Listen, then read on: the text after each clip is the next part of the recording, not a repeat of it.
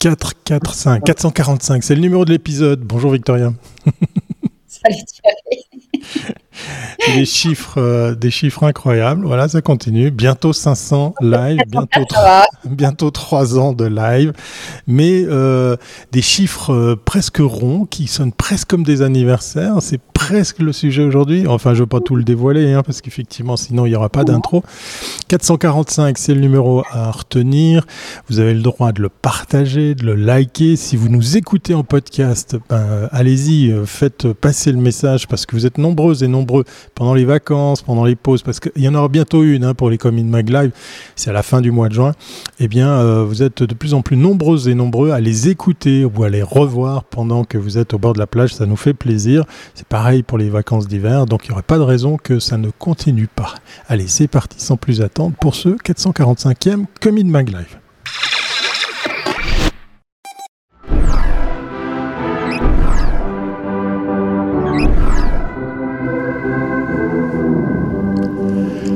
Mercredi. Aujourd'hui, on est le 7 euh, juin. C'est 2023 pour l'année, 445 pour l'épisode. Mais c'est pas que les chiffres qu'il faut qu'on retienne aujourd'hui, a priori, Victoria. Alors, bah, comme ça vient de s'inscrire, Creatives, donc l'agence Creatives, à 25 ans. 25 ans, c'est dingue, incroyable. Donc, le quart de siècle de cette agence reflète à mon avis, le parcours entrepreneurial d'une grande partie des agences en mhm. Suisse romande a été fondé donc en 1998 pour faire de l'événementiel. Et oui, on va revenir sur toute cette ah, historique, toutes ces bases. Euh, ah ouais, c'est hyper intéressant. Et donc, cette agence s'est adaptée à tous les développements qu'on a tous vécus pendant ces 20 années. absolument arrêté. On n'aurait pas fait de live hein, il y a 25 ans, Thierry. Non, euh, c'est euh, pas si simple en plus avec la techno de l'époque. c'est pas si simple. Il va amener un camion pour faire des broadcasts. Bref, on va en parler, on va parler de tout ça avec nos deux invités, Mathieu Fouvi et Yann Pachou, qui sont Strategy and Growth Director and Partner de Creatives. Bon, comme ça, j'ai réussi. Mais franchement, ces titres, on va revenir sur ça. Bonjour les deux, ça me fait très plaisir d'échanger avec Bienvenue à Salut. Voilà. Allez, Bonjour à vous. C'est parti. Et oui, on va passer un petit moment avec eux parce que 25 ans, ça se fête, puisqu'effectivement, 25 ans, c'est pas rien pour une agence. Victoria, je te laisse nous faire découvrir eh bien, tout le parcours de créative qui nous amène à cet bel anniversaire. Alors, je vais démarrer avec Mathieu, parce que Mathieu, on a plein on a eu combien de discussions, combien d'articles j'ai écrit sur Creative, je ne sais plus. je vous suis depuis le début. Euh, beaucoup. Donc, explique-nous. Alors, au départ, peu, de gens le savent, hein, vous étiez euh, une agence d'événementiel à Vevey. Alors, tout au départ, on s'appelait Creatives Entertainment. Donc, même pas juste Creatives, l'entertainment. Et puis, le, projet des trois fondateurs, dont je ne fais pas partie, tu vois, il y a des scoops, hein, euh, les trois fondateurs, c'est donc François Bondel, Emmanuel Geta, Edouard Geta. Leur projet, c'était vraiment de créer des, des, événements, mais y compris même de reprendre des restaurants. Ça avait pas grand-chose à voir avec l'aspect communication qu'on a aujourd'hui. Le projet du resto, il est assez vite parti en vrille. Euh, c'était un resto au Flon à Lausanne. Mais par contre, après, ils se sont vraiment lancés à fond dans l'événementiel.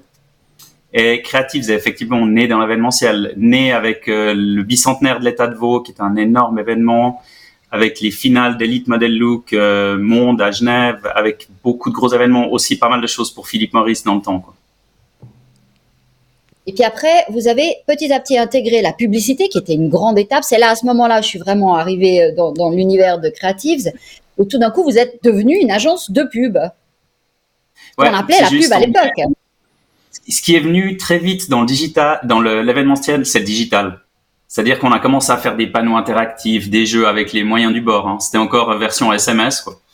Euh, et puis ensuite, on a développé pas mal de choses en digital avec ça. Et ensuite est venu effectivement l'aspect plus communication, publicité. Euh, ça, on va dire autour de 2005, sept ans peut-être après la création. Ce qui fait que vous étiez une des premières agences de pub qui n'avait pas vraiment un problème avec le digital, comme tu me l'expliques très justement. Pour vous, c'était pas un, frein, c'était une opportunité de développer de nouveaux outils.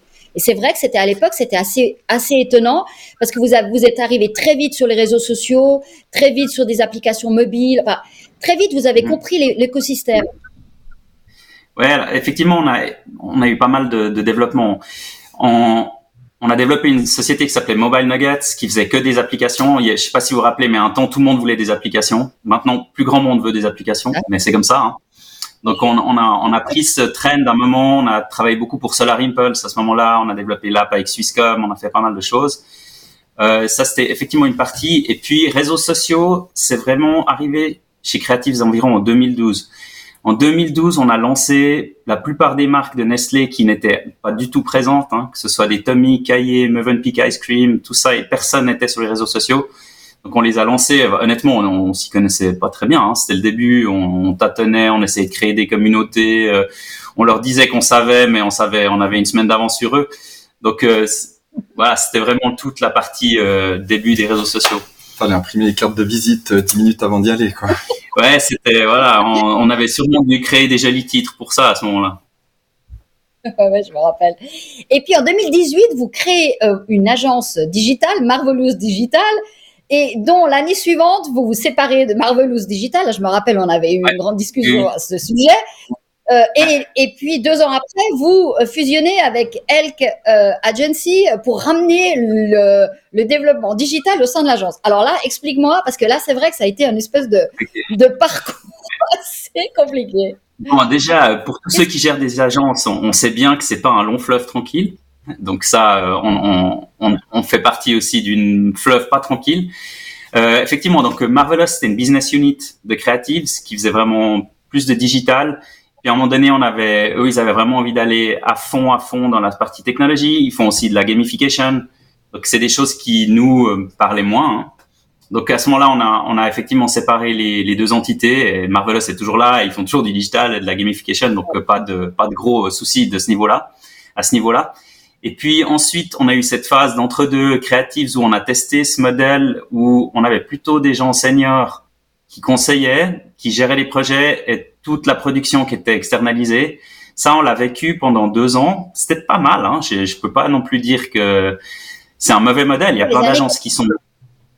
Ouais, vas-y. C'était pendant le Covid. C'était pendant le Covid. Ouais, c'était pendant le Covid. Et puis après, ce qu'on a remarqué un petit peu qui nous a rattrapé, c'est que nos clients, c'est principalement des PME. Et puis les PME, ce qu'elles aiment, c'est avoir un peu le one-stop shop alors, on l'offrait en, externalisant, c'était quand même avec nous qui parlait. Hein. Mais en réalité, au niveau force de frappe, on voit aujourd'hui, ils sont quand même tous rassurés par le fait qu'il y a une vraie équipe, que l'équipe est, pas virtuelle dans d'autres dans d'autres structures. Donc euh, voilà, avec Yann, on a eu pas mal de discussions à ce sujet avant la, la fusion avec Elk. Eux, ils étaient aussi beaucoup sur les PME, ils faisaient beaucoup de technologie. Et on s'est dit bon ben voilà, ça, ça, reste notre core business. On va y aller avec cette offre qui est en fait une offre, on va dire plus classique hein, aujourd'hui. Ouais, en tout cas, une structure, en tout cas un modèle classique. Ouais. Euh, Yann, donc Elk, c'était une agence digitale et marketing parce que ton profil il est assez marketing. Oui, mais essentiellement digital. Donc, on, les projets ils étaient chaque fois liés à un aspect technologique. Donc, on faisait du web, des apps. Euh, et puis on bricolait sur d'autres trucs, ce qui explique aussi la, la, la fusion qu'on a fait avec euh, avec Creatives euh, euh, il y a une année maintenant. Donc, mais c'est vrai que moi je viens essentiellement du marketing. Donc après mes études, plus dans la, la partie santé, donc industrie pharmaceutique pendant pas mal d'années. Puis après moi j'ai eu mon cabinet de conseil pendant pas mal d'années aussi où j'étais tout seul, voire deux une période. Et puis et après on a fusionné avec deux autres entreprises euh, qui était une des premières, c'était un peu les premiers du développement web, un Alan To qui avait une société qui s'appelait eUnit et David Lazarus, puis on a créé elle qui a, c'était quoi, six ans à peu près. Donc, euh, donc voilà. Ce qui était très intéressant dans une des discussions qu'on avait eues, Mathieu, c'est que tu me disais si tu, il te manquait cette brique digitale, euh, tu passais à la fin de, de tout process parce que euh, les clients ben, cherchaient d'abord la solution digitale et puis après aller chercher la solution créative et donc tu étais en queue de, de, de budget et donc c'était beaucoup plus compliqué parce que tu pouvais plus, tu plus du tout la main mise sur tout le projet et puis aussi au niveau de, c'était beaucoup moins rentable. Alors cette, cette vision 360, elle s'est aussi, euh, elle a été aussi amenée par cette par cette nécessité, disons, d'être la, la seule, disons, le partenaire pour tout l'ensemble du projet. Ouais, oui, c'est juste, bah, c'est bien résumé. Hein.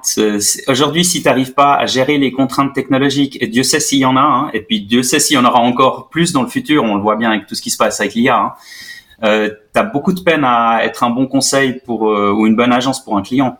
Tu peux avoir des bonnes idées, et c'est important, hein, la créativité, je pense qu'elle a jamais eu autant sa place. Mais par contre, la technologie, elle est devenue complexe.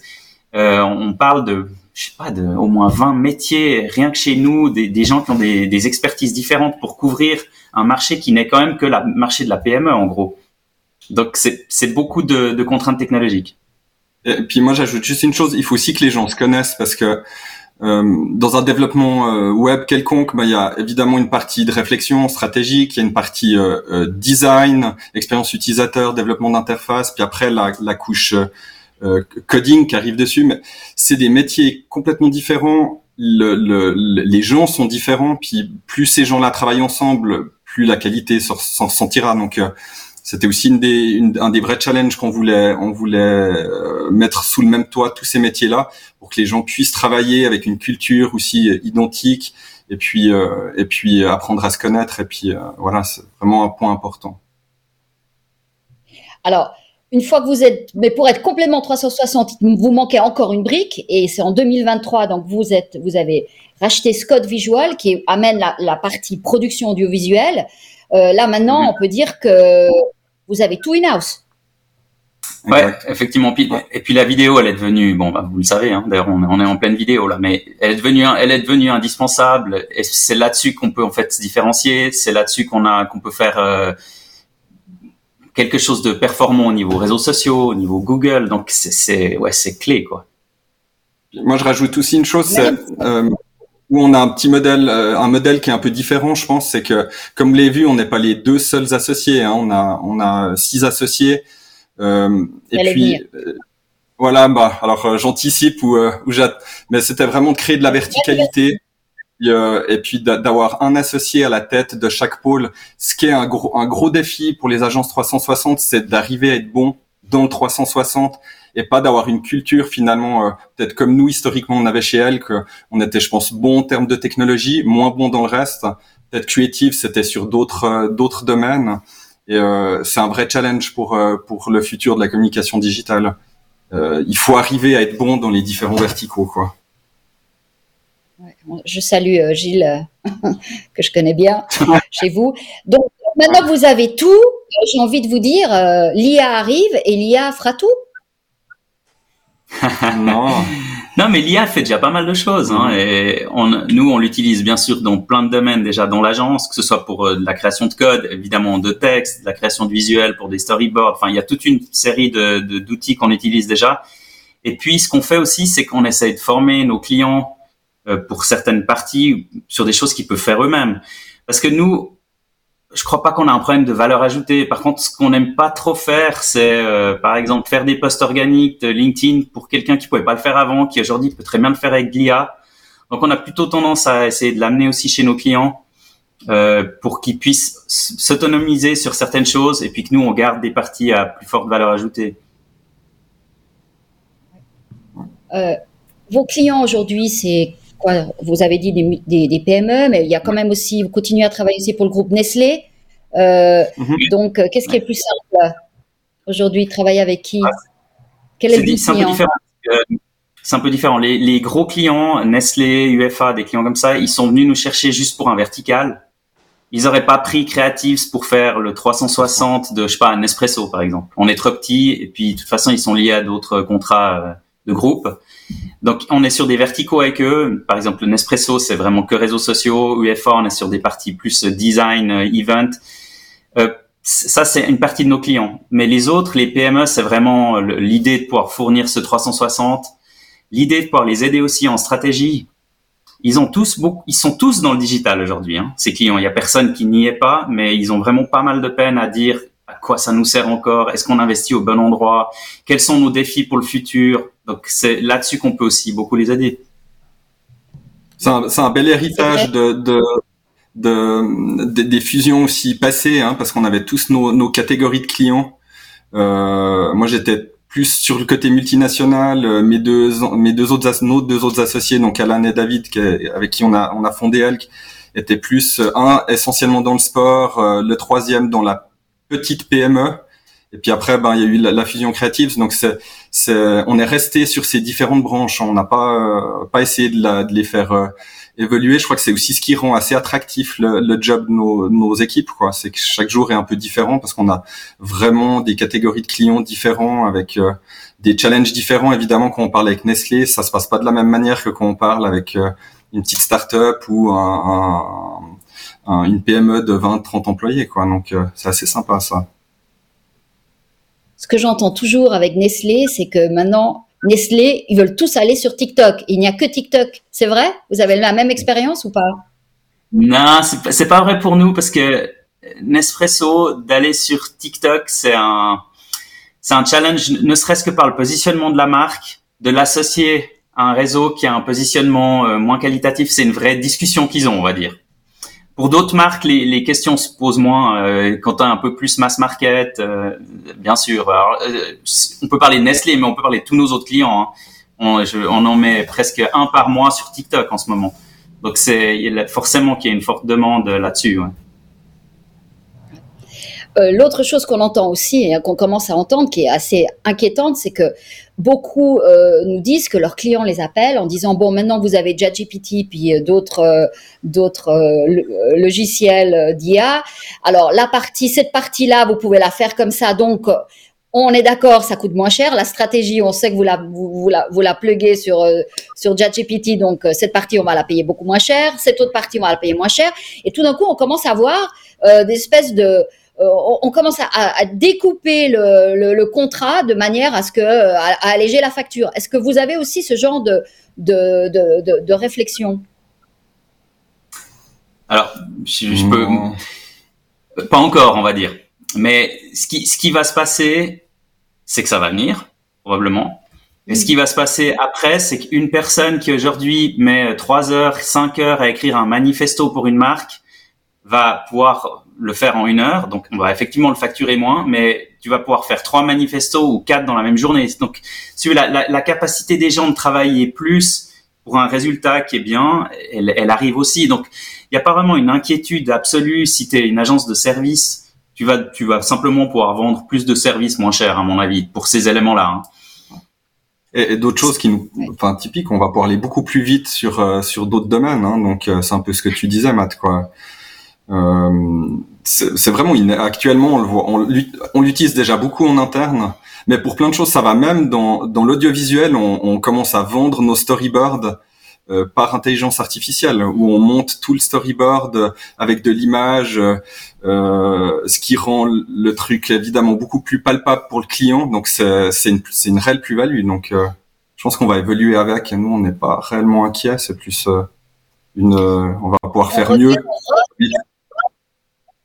revient au ROV d'antan. C'est dingue, hein Ouais, c'est exactement ça, ouais. On revient à ça. Incroyable. Donc, euh, euh, vous, donc, est-ce qu'au niveau des plans médias, euh, parce qu'on voit aussi que les réseaux sociaux, il y a peut-être un, il y, a, de moins bons résultats. tout ce programmatique a aussi, moi je crois, a aussi pas mal pollué un petit peu la, la qualité de, du contact, hein, parce que finalement, on passe sur tellement de plateformes. Euh, Est-ce que vous avez une demande aujourd'hui euh, de revenir vers des médias plus traditionnels ou pas du tout? J'ai l'impression qu'il y a un changement dans les plans médias.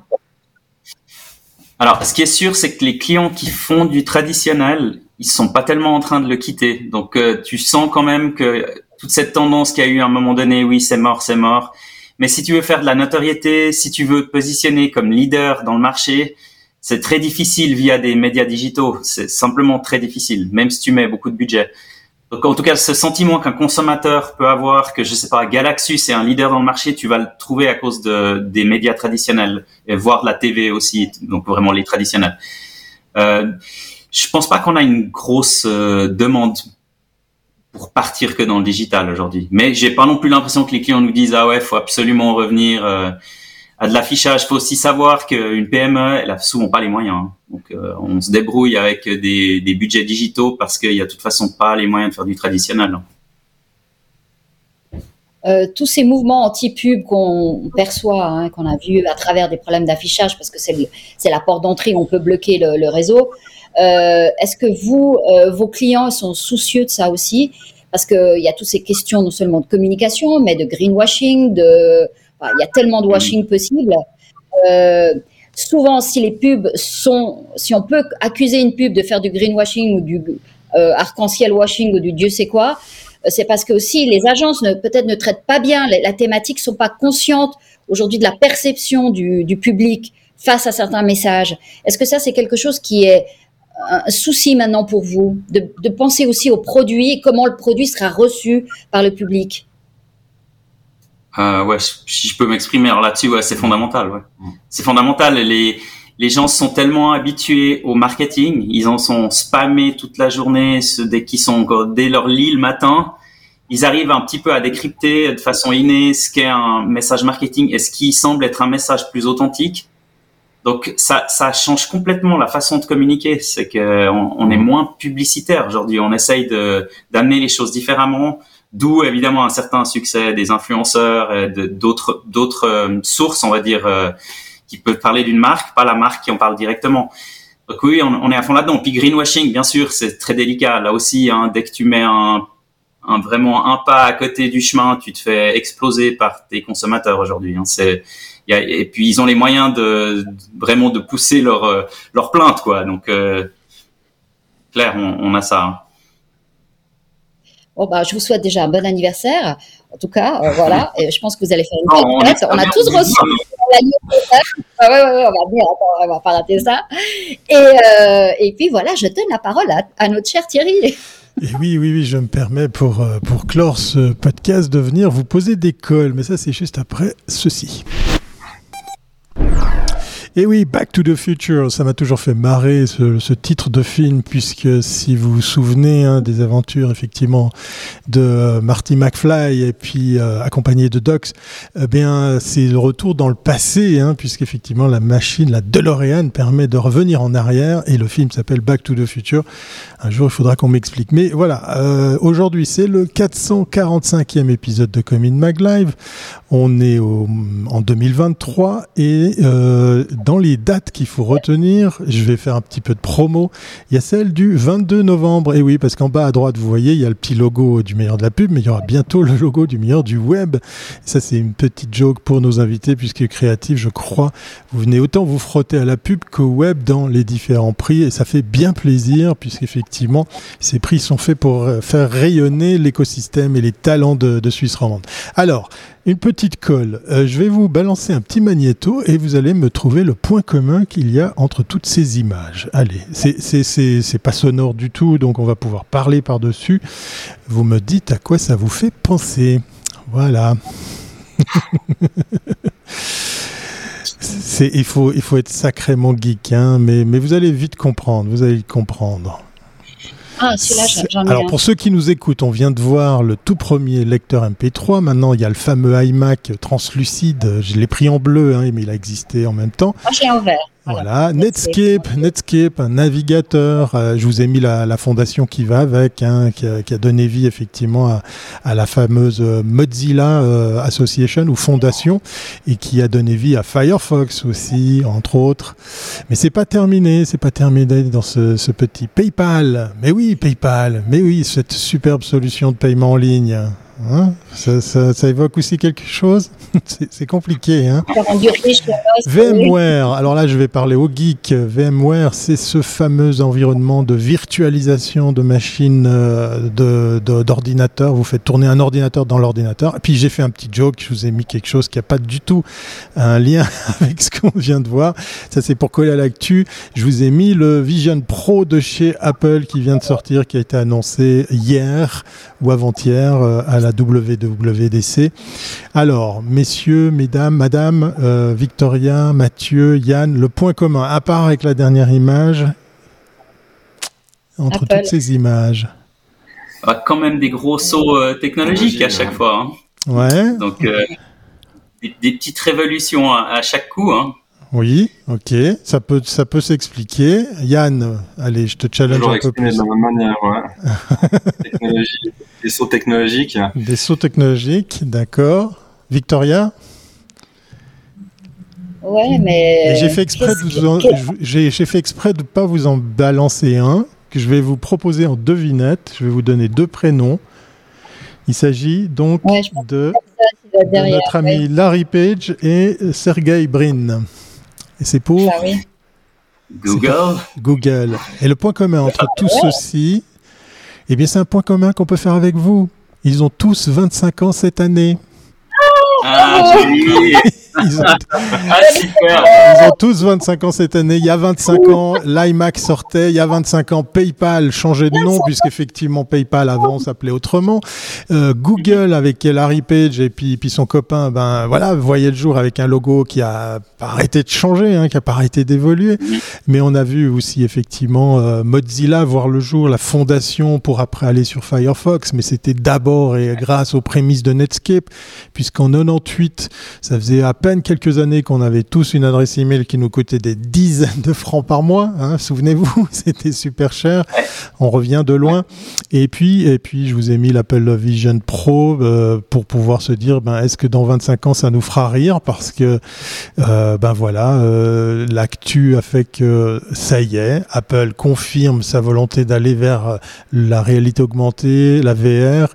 avant que moi je m'exprime là-dessus, un avis peut-être tous les trois. Qu'est-ce que vous pensez de cette sortie de ce fameux casque de ski Je plaisante. Je pense que si on commence par la fin, c'est un peu un casque de ski pour le moment. Ouais, d'accord. On est déjà deux. je crois que niveau tech, ça a l'air vraiment euh, assez bluffant. Je me, je me réjouis de, lire un peu plus dessus, puis de voir un peu l'utilisation. Ouais, ceux qui ont testé aussi. Euh, après, ben voilà, euh, nous on a vécu on était à Austin au Texas pour euh, South by Southwest, le lancement de des lunettes de, de Snapchat. Tout le monde était à waouh, mais bon, ça pas, c'est dur l'adoption de ces choses. Oui, c'est dur. Ça, ils le savent très bien. Hein, je veux dire, c'est pas comme adopter une Apple Watch euh, qui est un truc où on a déjà l'habitude d'avoir une montre. Là, on entre dans quelque chose où tu dois vraiment changer tes habitudes. Euh, mais très curieux d'en savoir plus. Un avis, euh, Vian Yann Normalement, c'était Yvon. c'est un peu dans la même lignée que ce que vient de dire Matt, quoi. C'est l'adoption qu'il va y avoir, qui est un vrai, qui est un vrai challenge, et puis l'utilisation qu'on va pouvoir en faire pour amener de la plus-value, euh, amener de la valeur euh, euh, ben, à ceux qu'on a besoin. Et puis là, c'est encore une grosse interrogation. Hein. Donc euh, on va voir. En tout cas, nous, on, on va s'y intéresser, ça c'est certain. Oui, je pense que vous avez peut-être un intérêt professionnel puisqu'on l'a vu, euh, l'action elle a un petit peu dévissé parce que quand on a mhm. vu que c'était principalement pour bosser et que c'était pas du, du B2C, mais euh, vu le, positionnement de prix, on est sur quelque chose de très très cher, euh, peut-être mieux que les HoloLens, mais on sait aussi ce qui s'est passé chez Microsoft. Ça, c'est des technos qui, qui, qui, évoquent quelque chose, des idées, des pistes que vous avez envie de creuser pour vos clients, par exemple? Bah, Ça concernait beaucoup l'événementiel, ce genre de choses chez nous, parce que on leur amenait beaucoup des nouvelles tech euh, à, tester, ou bien on créait quelque chose dans l'événement en utilisant, en utilisant des nouvelles tech. Donc ça, on en fait moins. Par contre, ce que ça évoque beaucoup chez nous, mais ça, ça, ça rejoint un sujet qui est plus large, c'est la technologie et tout ce qui avance. C'est qu'on a, on voit le besoin des comités de direction particulièrement d'être conseillés sur qu'est-ce qui arrive et puis surtout quels sont les enjeux de ce qui arrive. Moi, on se retrouve souvent chez les clients et puis on parle de technologies euh, qui sont là depuis longtemps et puis ils commencent à comprendre les enjeux. Mais qu'est-ce qui se passe avec ce qui arrive demain?